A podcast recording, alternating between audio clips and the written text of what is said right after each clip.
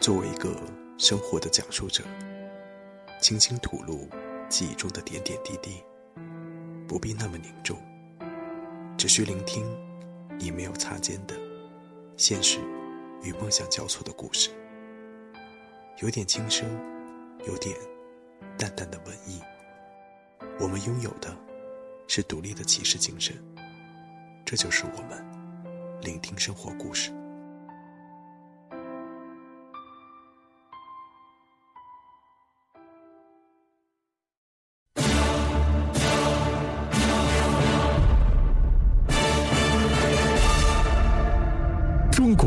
在梦想中伟大。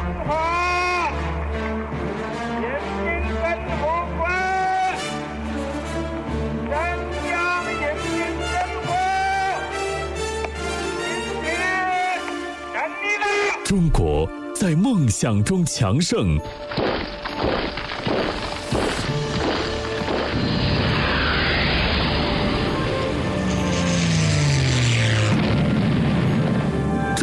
在梦想中发展，中国在梦想中腾飞，梦想中腾飞，梦想中腾飞，中国之梦，梦之中国。交通一零四三国庆专题节目，追逐中国梦，唱响中国颂。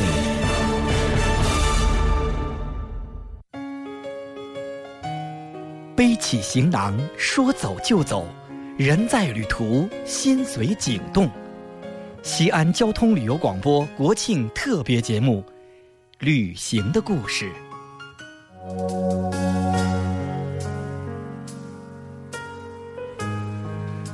听众朋友，节日好，欢迎收听西安交通旅游广播由凌波为您主持的国庆特别节目《旅行的故事》。一说到假日呢，人们往往想到了“旅行”这两个字，而说到旅行呢，就会想到青山绿水、名胜古迹、风土人情、趣闻轶事。应该说呢，不同的人会有不同的选择和经历。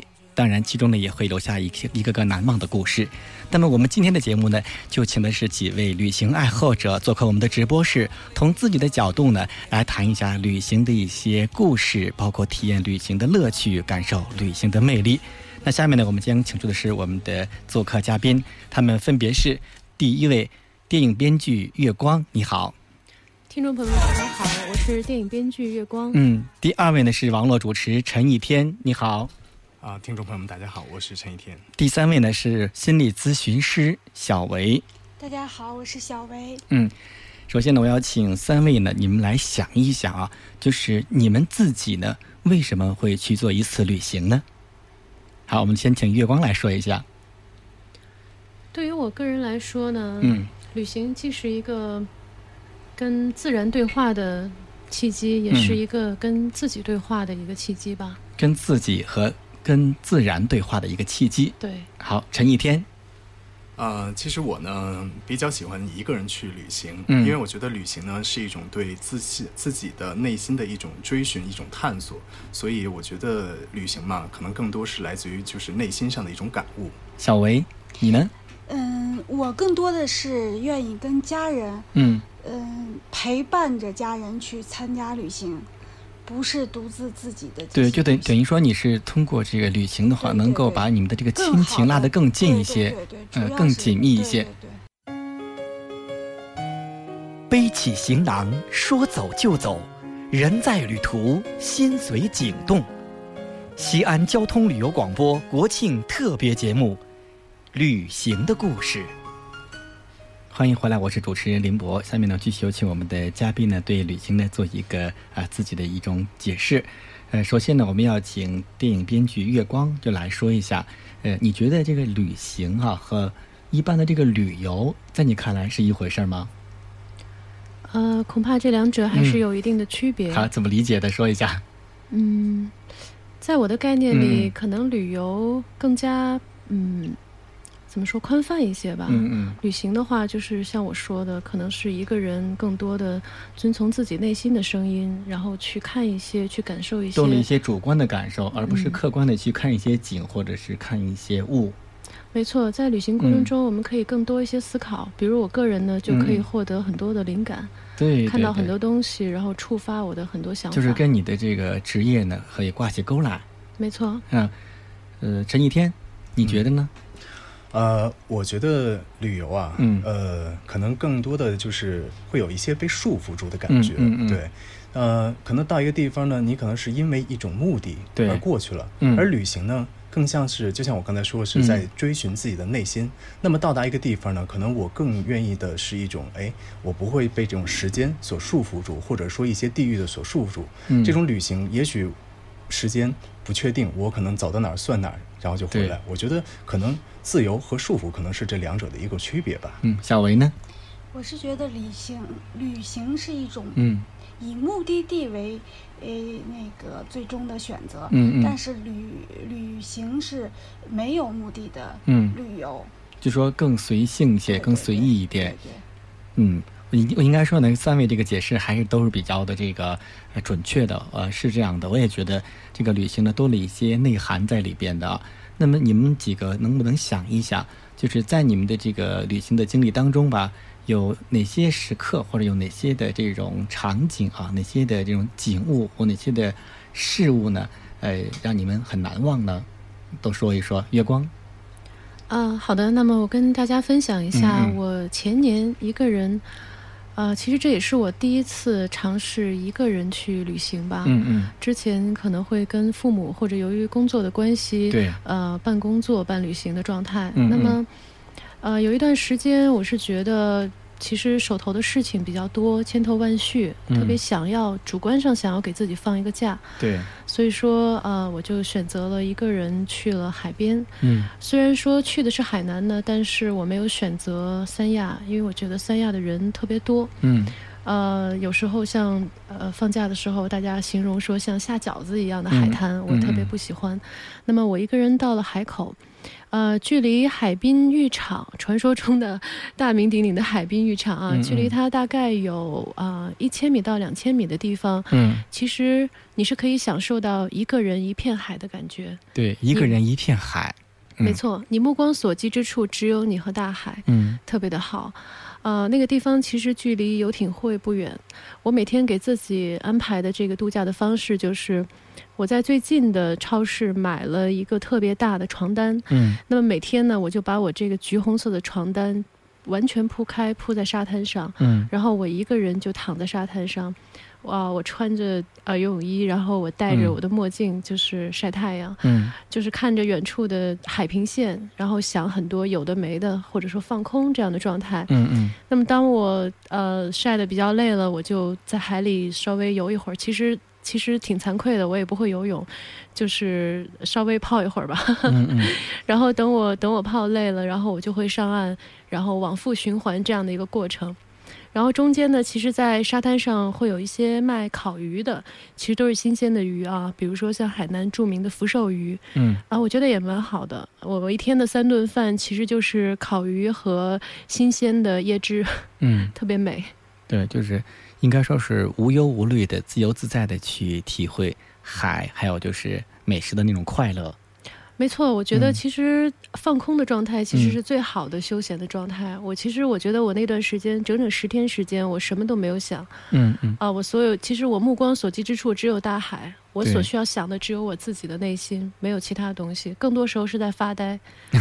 这是特别好的一种一个人旅行的方式。嗯，你也许有很多的朋友就会觉得，一个女孩子一个人去那么长时间哈，会不会感到孤单和寂寞？啊，当然会。其实原先我是订了一个海景的酒店，但是当地的朋友也是老同学了，他们要接待他们。呃，可能其实，在海南当地人，他们去买一个海边的别墅，在前几年来买的话，其实并不是特别的贵。对。那么他们家就呃，大概是买了这样的一个别墅，就供他们在呃内地的，尤其是比较北边的亲戚们过年的时候来度假。嗯。嗯，那么我就住在了一个人住在了那个空旷的别墅里面，其实是有点害怕的。呃，尤其是那个那个所谓的别墅区，其实。没有人的，大家都是到了冬天的时候才会来，只有我一个人。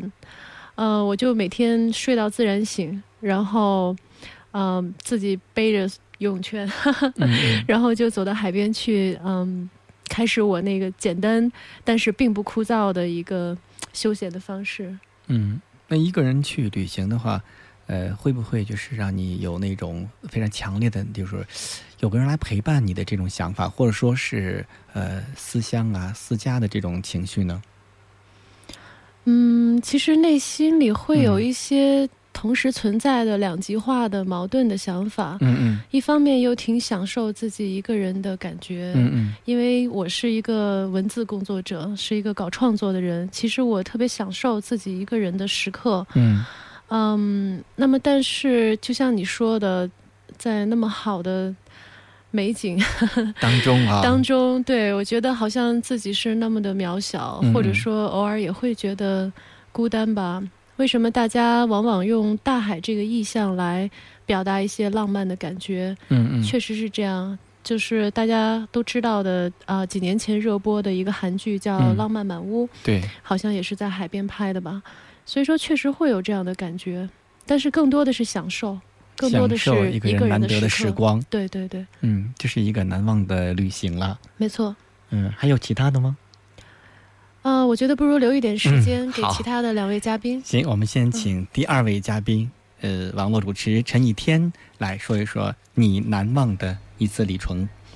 呃，其实呢、嗯很巧，呃，我的那个呃节目呢叫做嗯《聆听生活故事》，对它的第一期啊就说的是嗯这个上海魔都的一个故事。嗯因为呢，我呢其实和我身边的朋友呢，其实有一点相似的地方，就是我们好像都挺喜欢上海的。对，当然，对大家对上海的印象可能是觉得哎很快速，嗯呃很商业气息很浓的一个城市。对，但是很意外，就是我们啊喜欢上海呢，哎都多少喜欢上海的一种慢生活。我们觉得上海呢是一种可以选择的地方。对啊那我在第一期的时候，正好是有朋友呢，呃，分享了这样一个故事。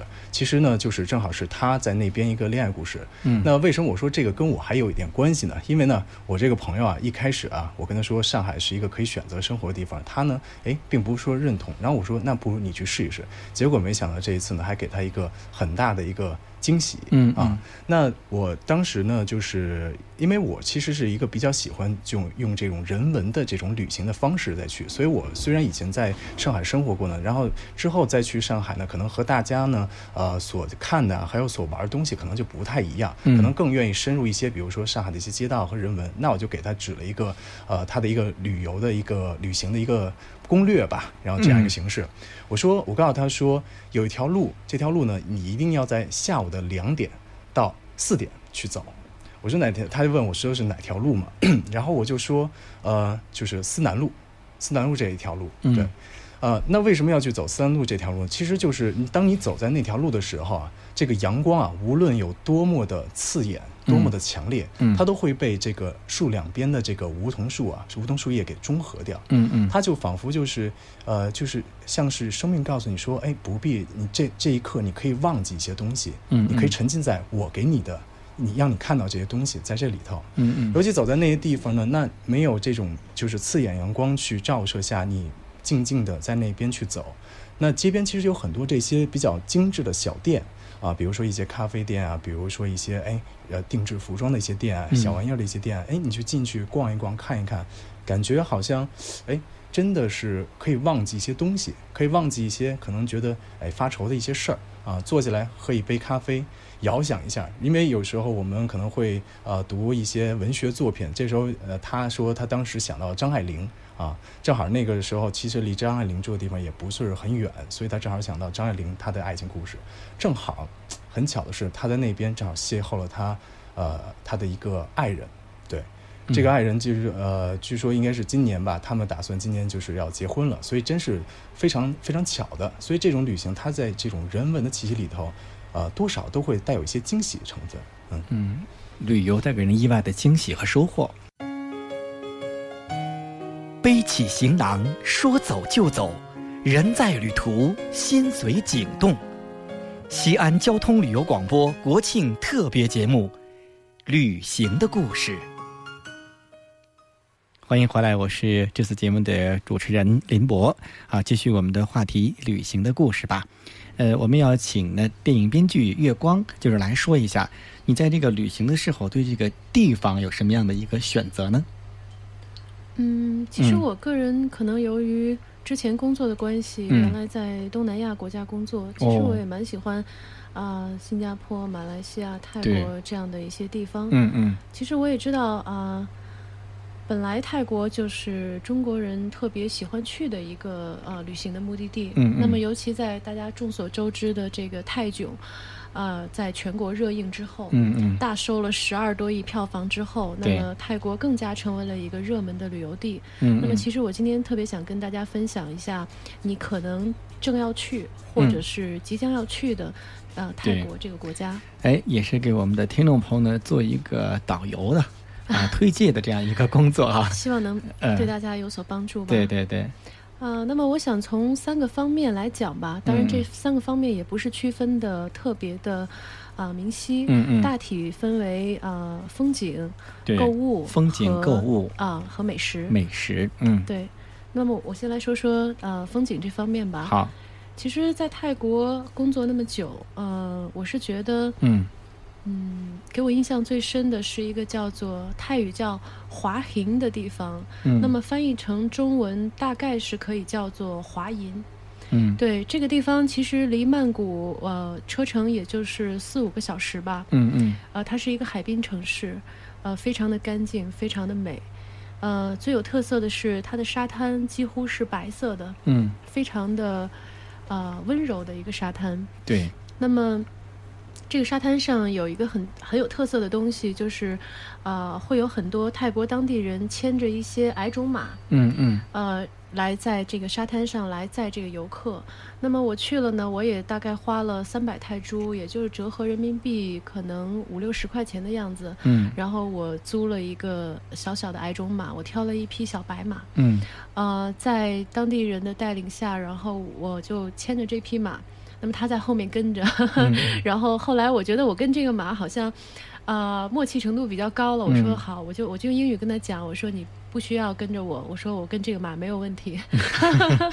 然后，对，他就在在原地，他有点担心，他看着我和我和马儿就一起在海边漫步。嗯然后，呃，我们就在海边走。我觉得我看看，因为马的睫毛是特别长的，嗯，特别的漂亮，对，其实有点像那个小孩子的睫毛。嗯，呃，长长的，对，呃，它特别是不是随着这个嗯。眼睛的眨动之后呢，就就就用动态的美？对，为什么会有那么嗯。多、呃来讲马的这个影视作品呢？比如嗯。说像《马语者》，比如说像《战马》嗯等等这样的作品，那么的呃感动人。那么其实马是也是一个很有灵性的一个动物吧。嗯嗯。啊、我并没有就是啊、非常狠心的去骑在这个小矮种马的马背上，因为嗯我生怕它经不起我的重量。但事实上，我的担心是多余的，它完全可以经得住，但是只是我不忍心。那么我就和这个马儿，我们两个人很快乐的、很沉默的、嗯 在海边走了一下午，对，特别的开心。呃，这是一个很有特色的东西。那么。还有？在啊、对，在泰国的一些海边呢，你还可以找到一种特别有意思的嗯食品，它是用呃糯米和芭蕉叶，呃以及椰子汁来做成的，嗯就是嗯它的制作方法大概是不断的在这个糯米上面浇这个椰子汁，嗯然后嗯把它给烤熟。对，但是虽然是烤的，但是因为它包在芭蕉叶里面，它的火候掌握的很好。当你打开那个绑起来的，就像粽子一样绑嗯。起来的这个芭蕉叶的时候，就是一种椰子的浓香就扑面而来，对，那种味道真的是一下子就可以把你征服，嗯嗯。非常非常的香浓的一种一种味道。嗯嗯。然后我就对吃了很多。嗯。嗯，还有他们从海里刚刚抓上来的一些新鲜的一些海鲜，嗯尤其是一些贝类，对其实呃直接就可以吃了，也不需要洗。其实海水也蛮干净的，嗯嗯，对，直接就可以吃，其实蛮好的。哦，这是在这个泰国是嗯，美食了一顿儿，对，美餐了一番。是是是，然后呃，华银这个地方，我大体是呃推荐给大家的是这样。嗯那么呃，很多朋友会去，首先他第一站会去曼谷了，嗯或者说嗯他走的时候的那一站会从曼谷走。对，那么其实我觉得曼谷有几个特别值得一看的东西，嗯那些什么啊、大皇宫啦什么的，大家都嗯知道的，我就不提了。嗯，呃，我特别建议大家去水上市场。水上市场，对，嗯，水上市场很有意思。好在哪呃里呢？是有很多、嗯。呃当地的民众，或者说从外外府来的这个农民，嗯。呃朋友，他们会呃满满的载着一船的好吃的好嗯。玩儿的、对，各色东西，然后你呢作为游客也好，当地人也好，你也需要坐一条这样的船，然后在船上去跟他们去挑选、去嗯购买、对，去议价，其实特别有意思。那个场面其实是呃很赏心悦目。这个船应该是在移动当中对，船在嗯慢慢的飘，飘，对对对速度很，很慢。对，他们在找客人，客人也在找他们，很有意思。互相的寻找哈，对，很有意思。真是移动的风景啊。没错，没错。嗯呃，还有推荐给大家的呢，就是大名鼎鼎的龙虎园了。所谓龙是什么呢？对，所谓龙呢，就是我们所说的鳄鱼；嗯嗯虎呢，就是白虎，纯白的虎。嗯那么这个龙虎园，我第一次去的时候，我去的是北榄，北榄嗯这个地方的啊、呃北京的北，然后嗯榄是橄榄的榄，对，北榄这个地方的呃龙虎园，其实也就是鳄鱼老虎园了。嗯嗯那么我刚刚进到这个园子里，其实我被我被惊吓了，为惊吓了什么呢，嗯对，因为啊、呃成千上万条鳄鱼就是突然。出现在你的眼前，你会觉得你心理上好像需要一个适应的过程，嗯嗯，因为毕竟它是一种很凶猛的一种动物，对，很或者说在我们呃人类文化中会觉得它是很残忍的一种动物。嗯。我你当时看到这么看的时候是在什么样的位置去看这个鳄鱼呢？呃，是不是在很多米之外，其实离得蛮近的，蛮近的？会有什么来隔开的？栏杆？，对，会有栏杆，他们在嗯下面，我在稍微高一点的位置。但是你就即便有栏杆，还是会有那种恐惧的心理出现。当然，因为它嗯太多了，嗯那个我不知道去怎么样来估算它的数目，但是嗯我觉得我我目光所及之处，应该三五千条是有的。嗯，就是像你这样的表现的游客，是不是特别的多？都会这种对。惊吓，或者是那种喊叫。可能男人会比较兴奋吧，觉得哇哦这么、嗯。这么棒的场面难得一见，但是嗯。女孩子可能就会觉得需要一个心理适应的过程。对，尤其是有一些呃胆大的呃男性或者也有嗯女性了，嗯。他们会去呃花大概一百泰铢，嗯。也就是二十多块钱人民币吧，对，然后去买买一只活鸡嗯。啊、然后用一个钓鱼竿把那个鸡拴在上面，嗯嗯，用钓鱼线，然后把那个东西伸到下面去，让这个鳄鱼们来抢食。嗯嗯。然后鳄鱼们就会张大它的嘴，就会去抢那只鸡。那这个时候身边有没有就是相关的人员在保护？呃，因为我们在上面，嗯比较上面的位置，其实是对游客是没有任何的危险的东西，对对但是那个场面看起来还是 蛮刺激的，就难得一见吧很。惊吓啊！对对对就说对自己的勇敢的这样的一种也这种嗯呃精神吧，也是一种考验。嗯，对，嗯嗯，好但是很有意思。那我看到就是我们的另外两位嘉宾呢，是也听的是津津有味儿的，也是想说啊他们的这种 旅途的一些趣闻轶事。那下面我们将请出的是网络主持陈一天来说一下你的第二段难忘的旅程是什么样，在哪儿呢？啊、其实很有意思啊。嗯嗯刚才呃说到上海，上海，但是说的是朋友的一个、呃一个故事。嗯那其实我个人呢，觉得呃喜欢一个地方，啊、或者说对这个地方就是有特别大的一个呃向往的话，我想更多的是因为这这个地方呢，可能是因为某个人，或者是因为某个情感对就在这方。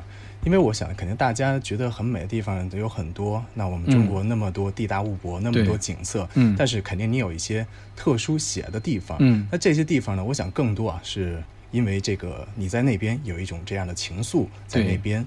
那我其实呃我想分享两个地方。第一个地方呢，其实还是说上海，但是这个呢是跟我个人是有关系了。嗯嗯啊，那么在上海的这个，其实因为我最近呢，其实一直都是在北京这边的一个工作。其实去上海呢，其实呃，如果工作上没什么事的话，应该不会去什么上海的。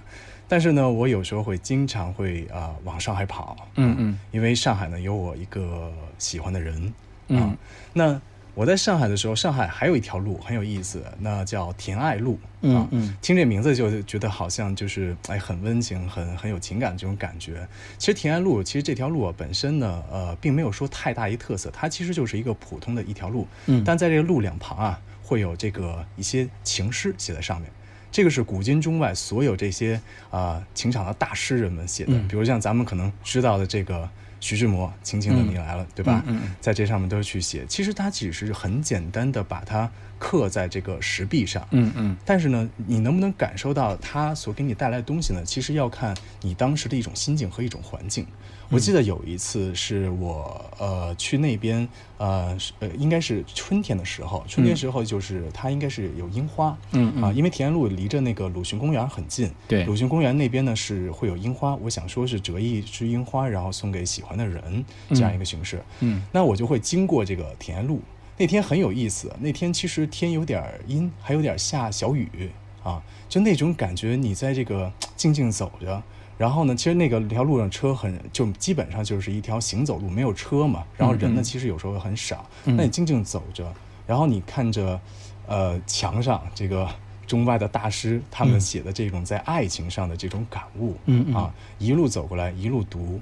本身其实你如果说正式去看这块儿，你可能不会觉得，哎，它有什么多特色的地方。嗯嗯。但是呢，你哎带着这样一种情感，又这样一种环境下走，一路走过去，嗯嗯这个情感上积累，我就不说了。其实真的是，呃，会会心里产生了好多，就想赶紧哎跑到自己喜欢的人面前。就是当时你还没有。见到自己喜欢的人，对当时还只是路路过这个地方，对，我是想给他一个惊喜，说嗯去、呃折一枝樱花这样一个事情。对对对。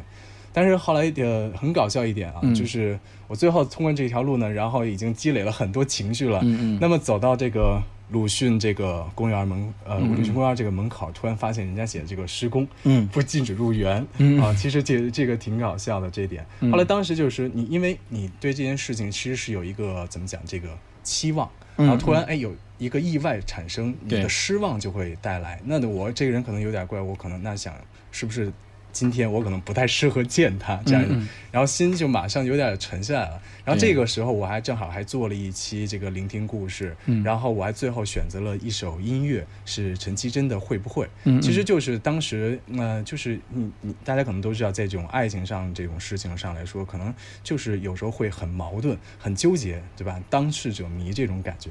但后来我们呃不会，当然不是因为这个事儿会受影响，但是结局还是不错的嘛，这样的。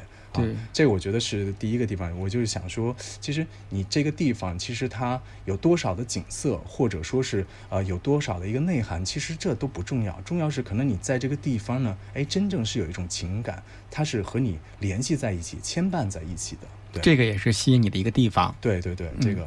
这是一段儿啊，还有呢，另一段第，二段呢，其实是在这个乌镇，嗯嗯啊，乌镇这一这次旅行呢，其实是很有意思的。这个是是我我和我母亲，嗯嗯可能是唯一一次我们俩单独的去旅行。对，因为那个时候可能在这个事业上啊，这个受到一些冲击，包括生活上都会连带有一些影响。嗯嗯那个时候其实呃，处于一个比较迷茫的一个阶段。对对，然后那个时候母亲那对儿子的这种爱呢，其实有时候嘛，就是 就很润物细无声。她可能，嗯嗯我母亲可能并不是说像很多母亲说，哎，是给你唠叨唠叨啊，或者说是找你说，可能她没有那样，她就说说，哎，呃，我们要不要出去呃做一个旅行？就你和我。就一个提议，对，然后我想，我想好啊，那那去吧。然后嗯我们俩就是到了机场，就是就看最近一班飞机是飞哪儿的，嗯嗯然后一看是飞那个萧山机场，是飞飞到杭州嘛。嗯嗯到杭州，我们就是到那边之后，然后说要去哪儿呢？然后就走出来之后，看了一个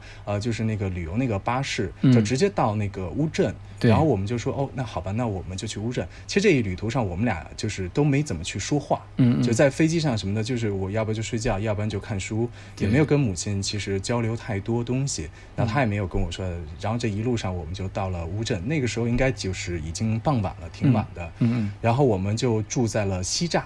西栅呢，就是因为乌镇呢分东栅和西栅两个地方、啊。对在西栅这个地方呢，其实是可以安排一些，就是他们属于民宿，这样可以住在那个地方。嗯嗯啊，那其实这里要要简单说一句，就是其实在去乌镇啊，我觉得不需要去订一些酒店，最好呢是能住在这个就是民宿里头。为什么呢？因为它很有特色，它是一个住在水上的感觉。对对对因为它的江南小镇，它那个很多房子是建在它那个水上，然后你躺在那个小房里，就感觉是住在水上感觉。嗯嗯我以前从来没有住过，那那次呢，呃，然后我们就在西栅这块找了一个民宿，然后住下，然后呃，其实那时候时间还挺早，但是可能舟车劳顿吧，然后母亲其实啊、呃年岁也不呃也很大了，然后嗯那我们就早早的就休息了。那我其实躺在那上面呢，哎，偶尔能听见那个水的声音，嗯嗯，啊，我突然觉得呃，好好像很静，真的很静，突然给静下来了。你耳朵静了，就不是不是说你环境真的说有多静，而是你耳朵静下来，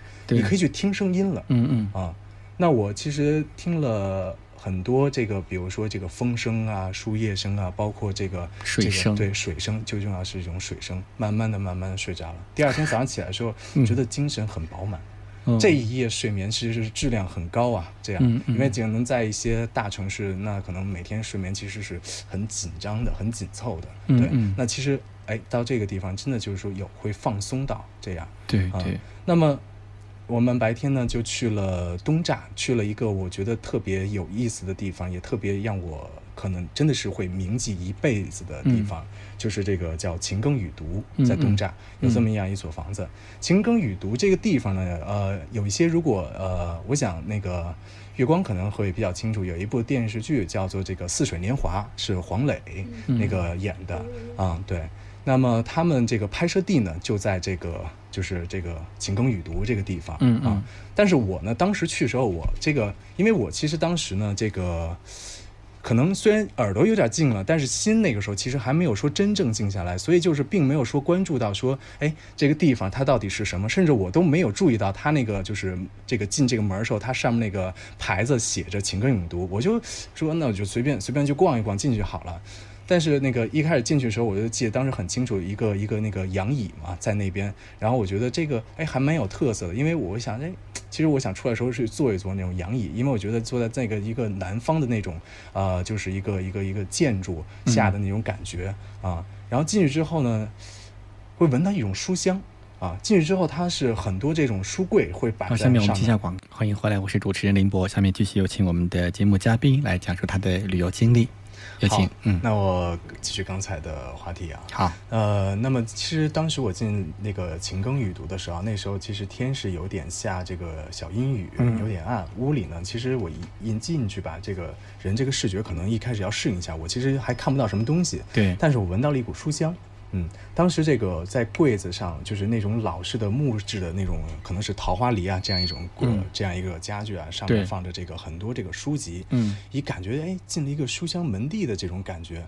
我说哎这很独特啊，因为我逛了之前逛走的一些什么染房啊什么的，哎就它只是一种那说那个南方的这种建筑，但是没有说哎这个这种宅邸啊这种这种书香门第的感觉。我也说我说这是什么地方呢？然后就继续往前走，然后呢这个呃经过很多这种藏书的地方，然后有一扇门。呃，当时其实也有一些游客稀稀拉拉的，但是呢，呃，大家没有说往那扇门走。但我这人有时候有点好奇嘛，嗯然后哎，我当时就把这一扇门推开了。这很巧的是，一推开的时候呢，突然有一缕阳光进来，雨停了啊，顺着这一缕阳光呢，哎，照射这屋子里，照我眼睛上，然后我这个一回头，看见一张照片儿。这张照片是谁呢？是那个李心洁，就是这个《似水年华》的女主角。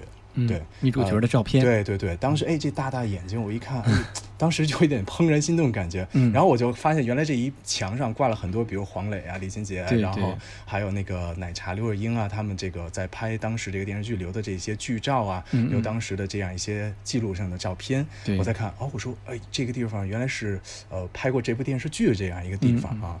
然后我就当时就是呃很巧的是，就是我马上拿手机去搜他们这个相关的一些资料，然后正好搜到一个黄磊当时好像做这个为什么要拍摄这部电视剧时候的一种一种感想。我当时就在那个上听了。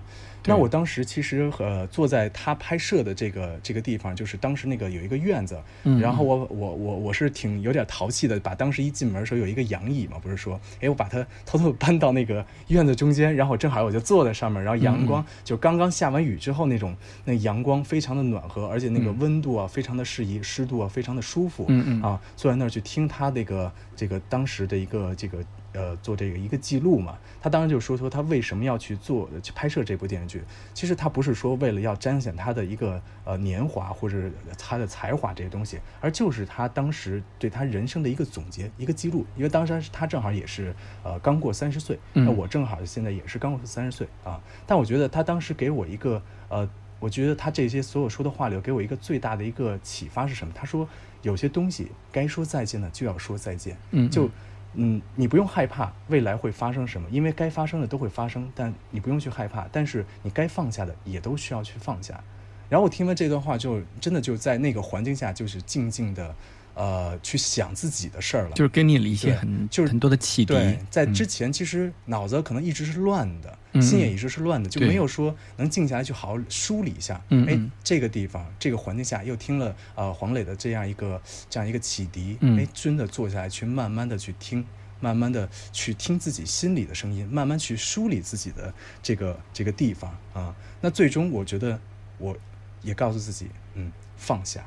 一定就是说，有什么东西是放下，就是既然昨天已经发生了，就真的不用去过多的去考虑。这个也是一种意外的收获了，就是当时没有想到会看到这幅画，还有他的这样的一些感悟的文字。没错，所以就认真的过今天，很好的去展望明天，就带每天都带有这种满满的希望。因为我觉得这次旅行，为什么我说乌镇这个给我的印象真的很深？因为您可以想一想，就是。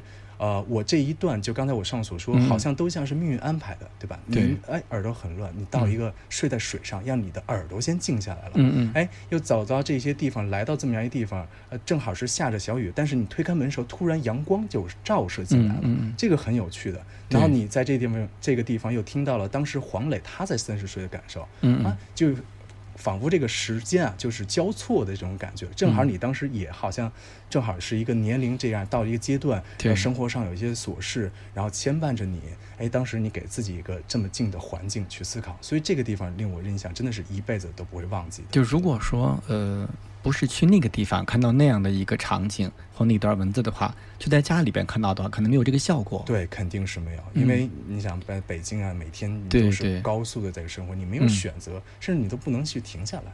有些时候确实是这样。好的，好的。我想呢，我们在这个节目当中呢，谈到这个旅行的一些话题啊，呃，那节目之外的也有好多的朋友，他们对我们这个话题也是非常的有兴趣，可能他们正在旅行当中。好，下面呢，我们就电话连线一下他们吧。看看第一位朋友郭琦，你好，郭琦。呃，你好，林老师。哎，你现在是在哪里呢？我们刚刚抵达日光之城拉萨，拉萨正在去酒店的路上。哦，你们这次的行程是多长时间？我们这次总总行程十七天，目前我们已经对。现在是第几天了？今天我们已经第六天了。第六天了哈，那你们这在这个六天当中都有些什么样子的感受？都看到了些什么？有经历些什么事情呢？分享一下。是这样子，因为我们是自驾过来来西藏做一个公益活动，那么选择从川藏线进来的原因呢，是因为我们想给川藏线今年收个尾，因为明年的老川藏线呢，这个隧道就修通了，也就是今年我们走的是纪念版的三幺八国道，嗯嗯，四川段，景色呢是相当相当的漂亮，呃，我们这一路呢看到了这个五彩的这个树林，啊，那么这个这个色彩斑斓的然乌湖。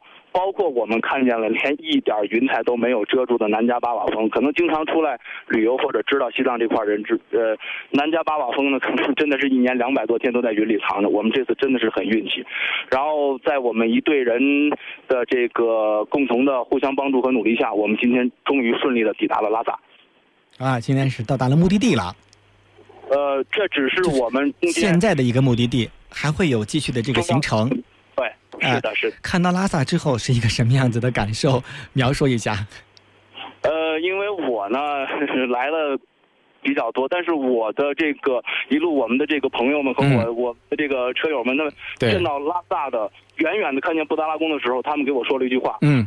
激动的鸡皮疙瘩掉了一车呀！真是，真的是特别特别的可以说是一种狂喜啊。是的，是的，是的，因为。嗯，这个号称世界第三级的地方呢，多少人很向往它来，但是呢，真正能够以这种自驾的形式来的人又是少数。呃，当他们经历了这个一路的这个各种美景和这种路况挑战，呃，就是经历了自我的一个这个身体和意志力的考验以后，来到这个地方所看到的布达拉宫，可能跟坐飞机和火车来的人看到的感觉是不一样的。嗯，那么就是作为一个就是导游的这样的一个角色哈，呃，你觉得他们都表现怎么样呢？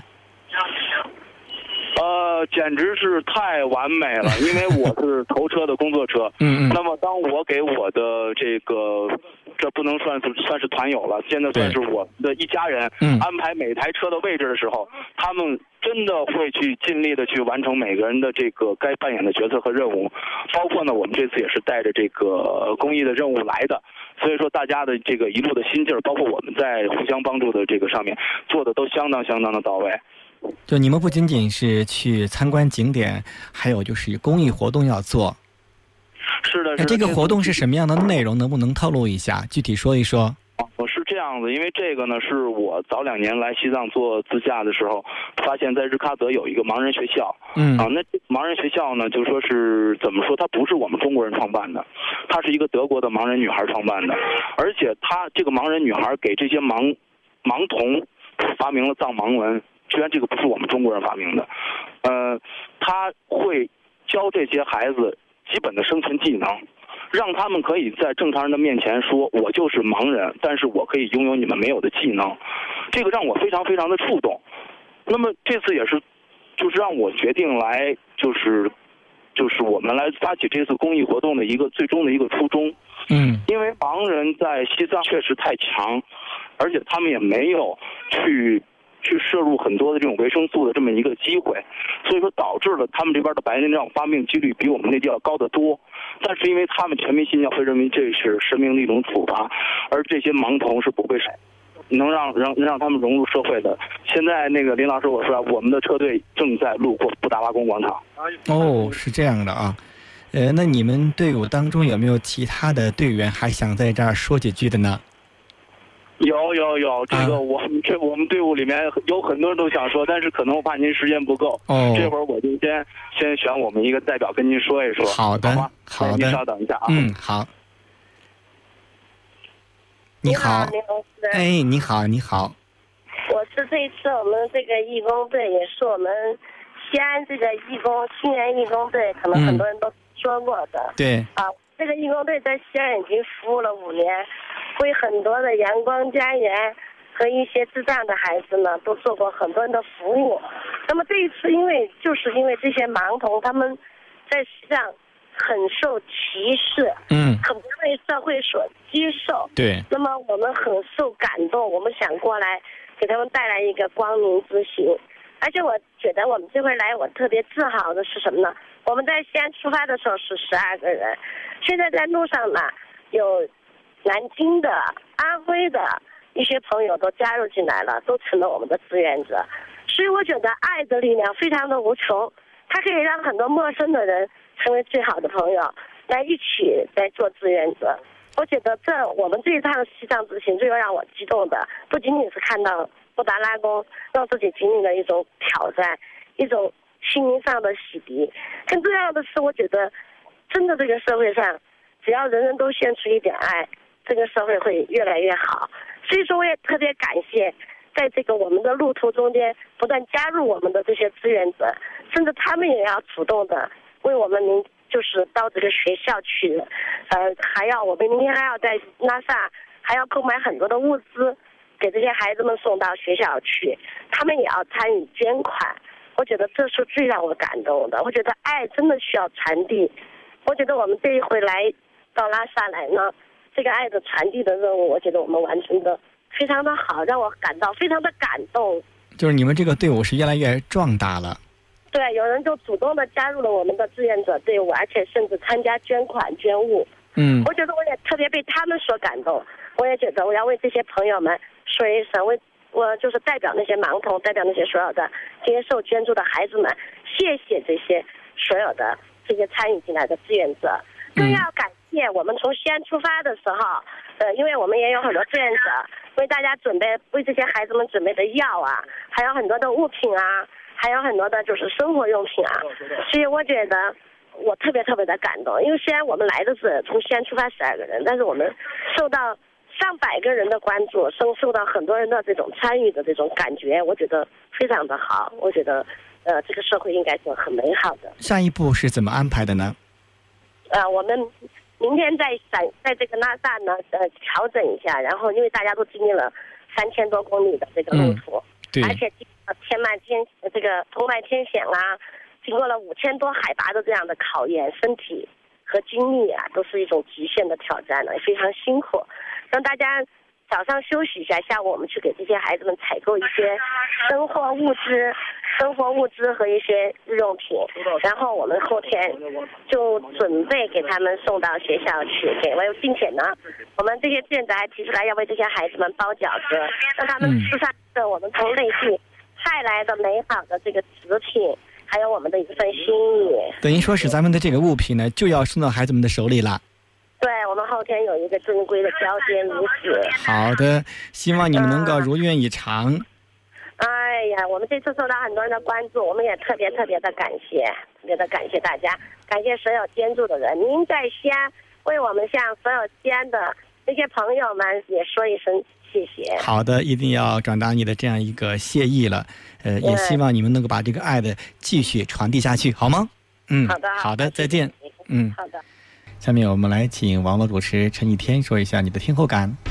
啊，首先我觉得那个他们的这个行为真的很。超赞，对，然后同时也祝福他们以及他们那个想献爱心的对象嘛，对对。那其实我觉得，他们刚才说这里，我想说两点。第一点，我觉得这个有时候自驾旅行啊，其实是非常让人迷人的。对。啊，那我记得有一次特别逗，就是我觉得自驾旅行它真的可能有时候会给你好多这样一些意想不到的惊喜。嗯，有一次我跟朋友是自驾，好像是从北京到那个山东嘛，对，然后山东青岛，然后我们在高速公路上，可能当时那个地图啊没有更新，嗯嗯。啊，然后我们那。个在高速公路上直接就一路奔南，开到就是奔了南开南京去了，就去别的地方了。对，没错没错。因为山东其实离北京不远嘛，但南京其实离北京挺远。这一路上开的，我们就是就各种觉得很好笑嘛。然后呢，到那边之后就特别机缘巧合的就遇到当原来的一个合伙人，一个朋友。对，那这个就是真的是好久没有联系了。要不是说去南京啊，其实还不会说有过多联系。后来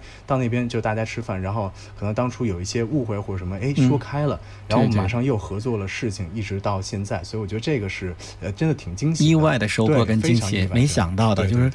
嗯，防不胜防就出现了这样一个 事情啊，防不胜防的惊喜，对吧？哎，对啊。第二个是什么呢？第二个让我感受到就是就是同样是行走在这个西藏这块儿，因为我们这个电台呢有一个呃合作伙伴，叫这个是陈坤的那个东升，对，他有没有一个行走的力量？嗯嗯。其实行走力量其实是什么呢？它其实像是一种自我进化，其实就是说从你从 A 点走到 B 点，嗯嗯，从走过去。你能感受到什么？只有你自己才知道，别人是不可以是，别人不会亲自去体会和感受。对对，一种进化。所以且也其实也希望就是所有听众朋友们，如果真的有时间的话。要给自己一次机会，这次机会是给自己一点属于自己的时间。在我们的节目最后呢，伴着这首陈绮贞演唱的《旅行的意义》，我们请三位嘉宾呢分别来说一下，在你们的心目当中吧，或者在你们的生活当中，你们觉得旅行带给你们的是什么？有什么样的意义呢？请月光。嗯，其实这个话题说起来有点大，嗯，但是对于我来说，嗯。更多的是回归人的本真吧，因为在现代的这个人类的生活模式中，我们被赋予八小时的这么一个工作的状态，嗯嗯，然后我们每个人身上都有很多的角色、很多的位置，然后肩负很多的责任，嗯，但是旅行的时候呢，我们可以暂时的把这些东西先放下，对，然后我们像一个自然界的动物一样，我们去探寻新的世界，探寻新的世界。好的，下一位。啊，我觉得呢，旅行呢，我觉得从不刻意，我觉得这就是一次你跟命运之间的一个直面上的一个对话。对，因为他有时候不会说给你呃，就是给你刻意安排好什么东西，然后让你马上去做，其实它都是一种巧合和一种遭遇。所以我觉得旅行嘛，就更多是跟随自己的心，其实也是呃，在更贴近一种叫做命运的东西。随心而动，对对对，随心随意的去生活。好。嗯，我觉得吧，嗯、旅行呢，嗯、人与大自然的那种嗯。感觉是无以言表的。对，啊、就只可意会而不可言传了。也就是说，我们现在很多人把朋把那个朋友圈发的，基本上这几天我会发现，对。朋友圈里全是旅行的图片、对对，是是是，也就是说一切尽在不言当中了，用心去感受旅行的魅力。那最后我要说的是呢，希望朋友都能够，嗯、大胆的走出家门去旅行吧。呃，它不仅仅是我们可以开眼界、赏美景、品尝美食，同时呢，也能够拉近亲情、友情和爱情的距离，更能够使我们在外面的世界当中呢，寻找回真实的自我。朋友们，感谢收听我们这期的国庆特别节目《旅行的故事》，再见。你听过一期，或是死跟到底，都是我们的聆听。我爱你，永远不变。我需要你，让更多人一起和我们聆听。添加微信订阅号方法，在微信首页点击右上角的添加朋友，在公众号中搜索“聆听生活故事”。如果你不想错过任何一期精品内容，还可以在我们账号的主页右上角点击添加到桌面，这样你就可以随时随地的聆听了。同时，还可以在荔枝、啪啪、新浪微博、豆瓣、腾讯视频、优酷视频等平台搜索“聆听生活故事”，关注我们。